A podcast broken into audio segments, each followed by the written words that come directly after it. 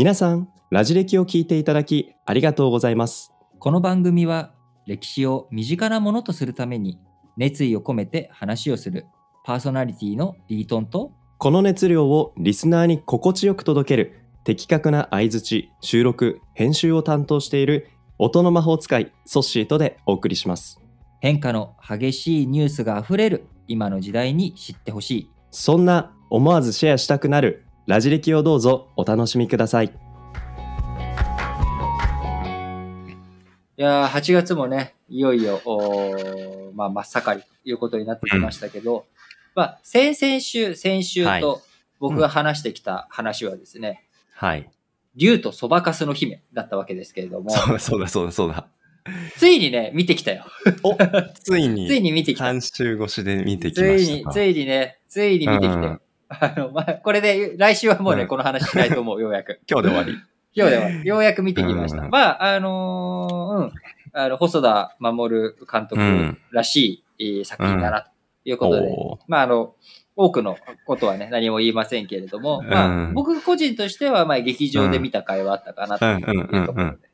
なるほど。ということでね、まあ、今日の話題は、えー、竜とそばかすの姫ではなく、まあ。あの、中国において、竜、うん。ドラゴンといったら、やっぱりそれは皇帝の象徴だったりとか、あるいは、うん。まあ、皇帝を支える人たち。えーうん。こういったもの、まあ、ドラゴンって言ったら非常にね、こうまあ、英語のドラゴンよりも、竜って言った方が、こう、強さというか、誇り高さとか、気高さみたいなのがね、うん。こう、あると思うんですが、まあ、英雄の象徴でもあるよね、一つ竜。そうですね。うん。で、今日は、まあ、その、僕が中国史の中でも、史記、えー、何度もね、このラジ歴の中でも取り上げてきている、歴史の史に記載、うん記述の記って書く史記。はい。えーはいこの中国最初の歴史書と言われているこの史記から、えーうんまあ、漢の劉邦、漢の高祖、中国の漢民族、漢帝国を作り上げた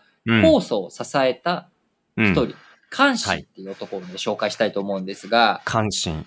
この関心っていう人がなかりせば、いなかったらね、あのいなかったら劉邦ははい。中国を統一できなかったと言われるほどの、まあ、人人物なわけですよ。確認になるんですけど、劉邦は、あの、漢、漢を作った人物って合ってましたっけ？そうですよ。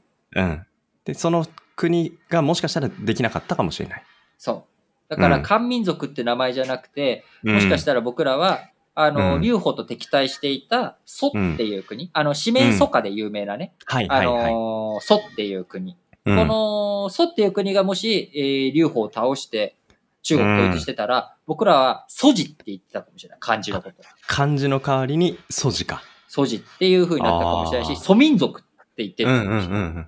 ところが、それが、まあ、この関心っていう男。この関っていうのはち違うんだけどね。あのータイトル見てもらえればわかる通り、うん関心って、関心の関は大韓民国。韓国の韓。うんうん。韓国の。で、この関心っていう人がいなかったら、うん漢民族とか漢字っていう言葉が違う言葉になってたかもしれないっていう、まあそういった人物を今日、うんえー京都で次回はい。紹介していくわけなんですが、うん。まあ、今の下りを聞いて、うん関心どんな人物だと思う？ソッシー。関心ですか？うん。いや、そりゃやっぱ漢っていうその国ができるにあたって彼の存在がなかったらできなかったぐらいの話だったわけですよね。だから相当、なんでしょう。まあ、人望があったり組織ができて戦争やらせたらめちゃくちゃ強いみたいな、まあ、うんとにかくすごい人だったんじゃないですか？なるほど。うんだから、まあ、ソッシーは自分と比べたら太刀打ちもできない中で立派な人だって思ってるってこと。いや、僕だって負けてないですけど、でもまあ今日ちょっとこの監視の話聞いて、あの、見習いたいなっていう気持ちはありますけどね。大丈夫。もうね、大丈夫。あの、関心っていう人は、まあ、ソッシーみたいな人だったから。なんか慰められてる気がちょっとしないのもなんかモヤモヤするんですけど。関心っていう人ははいね、もともうんと若い頃は、本当にうだつが上がらなくて、ああの、就職活動しては失敗し、えで、居候しては、あの、その、お居候先から、こう、うんうんうん。煙に巻かれてね、居候先の人たちがご飯を出してくれなくなっちゃう。で、居候先から出なきゃいけなくなっちゃう。で、出て、お腹空いたなって、うんうんうん。川辺でポケーっと日う柄ん、一日を過ごしていたら、洗濯しているおばちゃんがね、はい。これでも食べなって、こう、飯をね、くれたと。で、うん恵んでくれてありがとう。おばあちゃん出世したら、うん将来、俺、絶対おばあちゃんにすごい恩返しするよって言ったら、そのおばあちゃんが、ふざけんなと。うんうん。あんたみたいな人間がね、そんな出世なんてできるわけないだろうと。私は、うん私は、あんたがね、あまりにもかわいそうすぎて、恵んでやったんだよって言われたり。あで、さらに、とぼとぼと街を歩いてると、ーうんおい、関心、うん。お前さ、そこ腰にぶら下げた剣は何だと。おーお前、自分が武士だとかね、はいはいはいはい。戦士だっていうふうに思うんだったら、うん。その剣で、俺を切ってみろ。で、おー。俺を切れないんだったら、俺の股をくぐれと。へ言われて感謝その股をくぐって、うんみんなに笑い物になるっていう。まあこういうね、非常に、まあ、情けない人物として、ーうん彼のキャリアのスタートは描かれてる。そうなんですね。いや、今日冒頭彼の存在なくせば感はなかったって話と、同一人物には全くだと思えないでしねょ？思えないですよ。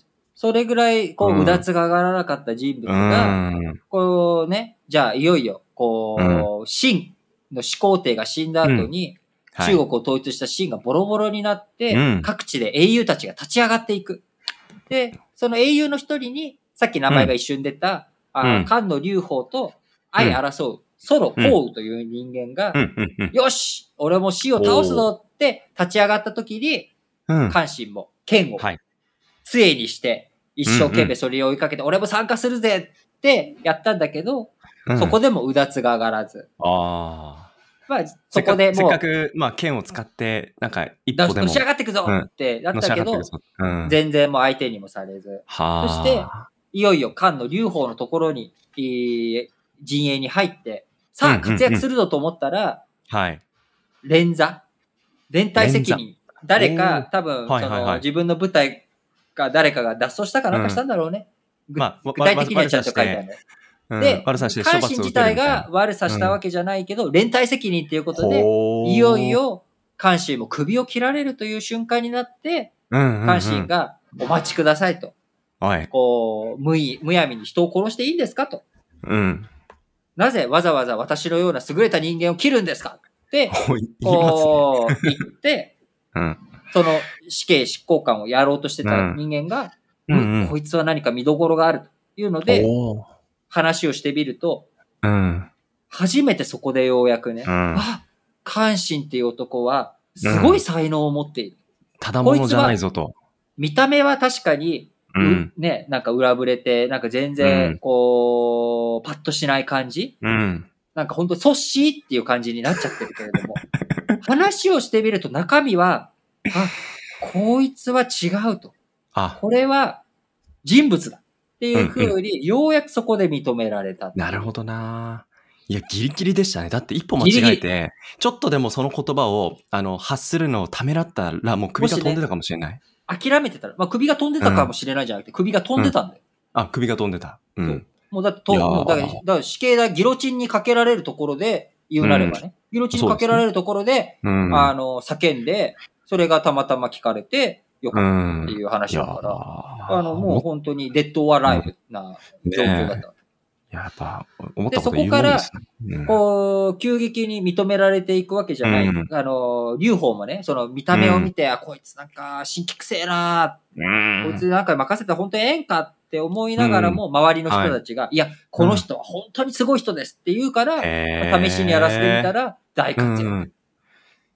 いやー、なんかそれまでうだつが上がらなかった彼に、なんかそこまでこの人はっていうふうに、劉邦に対して周りの人たちも進言してたっていう関心の魅力ってどんなところにあったんですかね？それはやっぱ中身だったと思うよ。うんそのまさに、人の見た目、人のね、うん、あの、見た目が9割って話があるじゃない。うん、要は、で、まさにその9割のところでみんなが切り捨ててった。ところはいはが、い1割の、その中身がうん本物だった。ダイヤモンドを持ってた。竜だったと、うんうんうん。彼は。うんうん、そこの部分が、見る人は見た目に惑わされずに、分かる人は分かってくれて、うん、で、それを劉邦がようやく受け取って、うん、で、うん。実際に場をあ改めて戦わせてみて、やらせてみたら、めちゃくちゃ実績が出るじゃん。おー。で、実績が出た後は、もうそれが実績がね、見た目になってくるわけだから、うんわかりややすいところでみんな才能を確認していって、そうですね。あこいつはすごいとなってくる。うん。だからあのー本当に人の見た目は9割っていうの、あうん。人の見た目は9割というか、見た目が9割、人を評価するにあたって、周りから評価されるのは9割なんだ、うん。見た目が9割占めてるんだっていうことは、僕はこの関心のエピソードから本当そうだなと思って、うん。結局、あの、関心、見た目が悪いからずーっと評価されないできた。そうですね。それが最後の最後に、もう、で、見た目とかじゃなくて、もう自分の中身で勝負するしかないんだって、土壇場でうん、その中身を出したら、中身を理解してくれる人がたまたまいてくれて。世に出ることができた。なるほどな。本当にそのね、うん。たまたまの偶然が重ならなかったら、監視はもう首がすっ飛んで、で、我々は素地をずっと書いてるわけで。かん漢字じゃあれ、なくて粗志崎、粗志崎ひろとって、素地でどうやって書くんだっけ？とかうね。ん。言ってる可能性はありますよね。だから、あの、国、うん国語のうんセンター試験も、あれだよ、うん素文だよ、素文。そっか。漢文現じゃなく代文、て素文か。古文、素文。なんか違うね、うん。なんかこう、かんっていうのと、うん。そっていうのは、やっぱりちょっとねう、んそ、そそそそそ、そしざきそみたいなね。この、まあ、僕にとってそっちが良かったのかもしれないですけど、まあまあでも、それぐらいやっぱインパクトのあるターニングポイントの彼の存在が、首切られるかっていう、このなんか瀬戸際にいたっていうのはなかなか感慨深いですね。で、うん、彼が残した、あ我々が日頃も使っている言葉っていうのの、うん、があるのが、はい。阪神ってまあ活躍しました、漢を作りましたっていうだけじゃなくて、彼が戦いの中で使ったある戦術はい。が、僕らも現代よ、現代語として使っているのが、排水の陣ね。彼から来る言葉だったんですね。この、うん彼が排水の陣を引いて、うんで、わーいと、敵、敵がね、こうあい、つもうみんな関心はすごいすごいって言うけれども、うんうんうんうん、大したことないじゃないかと。みんななんか負けてるやついるけどと。とやっぱりうだつの上がらないバカ者なんだあいつはと。うん排水の陣なんて引きやがってと。兵法書には、あの、後ろにね、えー水を置いたら逃げ場がなくなるから全滅じゃないかと。こんな兵法の基礎の、基礎の字も分かってないやつに俺が負けるわけねえって戦って、うんそいつは負けちゃった。ほうほうほうほう。で、勝った後に、えー、関心を信頼してた部下たちとか、うんえーその同僚の人たちもみんな、うんうん、なぜ勝てたんでしょうか？不思議ですよね。確かに兵法書にそう兵法書にはやり方とは違う。書いてある、一番やっちゃいけないこと、うんうんうんタブーだって書いてあることをやって、なぜ我々は勝てたんでしょうか？うん聞かれて関心は、はい。みんなねと。これは兵法書に書いてあるんだよ。うんもう兵士は、兵隊とか戦場というもので、どれだけ自分の死を覚悟できるか。死地。うん死に置かれた場所で初めて輝く。みんな、急須猫を噛むじゃないけれども、もう追い込まれた時にみんな、か火事場のクソ力が出る。なるほど。で、僕はそれを応用しただけなんだよと。だから、うんうんあの、俺と戦った人とかみんながそう言うっていうのは、あくまでも兵法書を丸暗記してるだけで、本当の使い方を理解してないだけなんだよっていうことでみんなが、うんああ、関心はすごい人だって、改めて部下たちもみんな、こう、その器が広がっていき、排水の陣って言ったら、まさにね、うん。関心、土壇場で、うん。もう排水の陣で、わーって、俺はすごいんだーって言ったおかげで助かったのと同じように、やっぱり。こういう場面場面で使うことがすごいんだうん。っていう、まあそういう戦術、もう臨機応変の戦術を使いまくって、最終的には、こう、宋、宋の皇武を倒し、漢の劉邦が天下統一することに至った。そして当然、なる漢の劉邦が皇帝となった暁、皇帝になりましたと、紀元前202年に。そうですね。その時には、関心には多大な恩賞が与えられる。いやー、いうことで耐えられるでしょ非常に、うんえー関心。あのーこう、スタートはね、阻止みたいな話があったけれども、う。いやいところがやいや。